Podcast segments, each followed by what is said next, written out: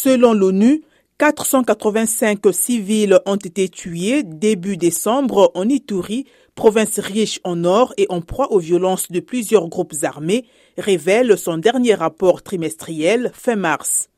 Parmi eux figure la milice Kodeko qui dit défendre la communauté Lendou et la milice rivale Zahir qui dit protéger les Hema.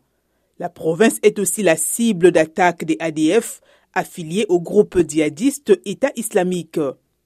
Durant les deux premières semaines d'avril, les attaques armées ont fait environ 150 morts dans les territoires de Djougou, Irumu, Mambasa, soutient le chat RDC, qui dit avoir noté une persistance des attaques contre les civils. L'ONU RDC signale aussi des attaques contre le centre de santé de Rimba, dans le territoire de Mahagi, saccagé le 12 avril par des éléments armés. Les provinces du Nord Kivu et de l'Ituri sont depuis près de deux ans sous état de siège, une mesure exceptionnelle qui a remplacé l'administration civile par la police et l'armée, mais qui ne parvient pas à stopper les violences.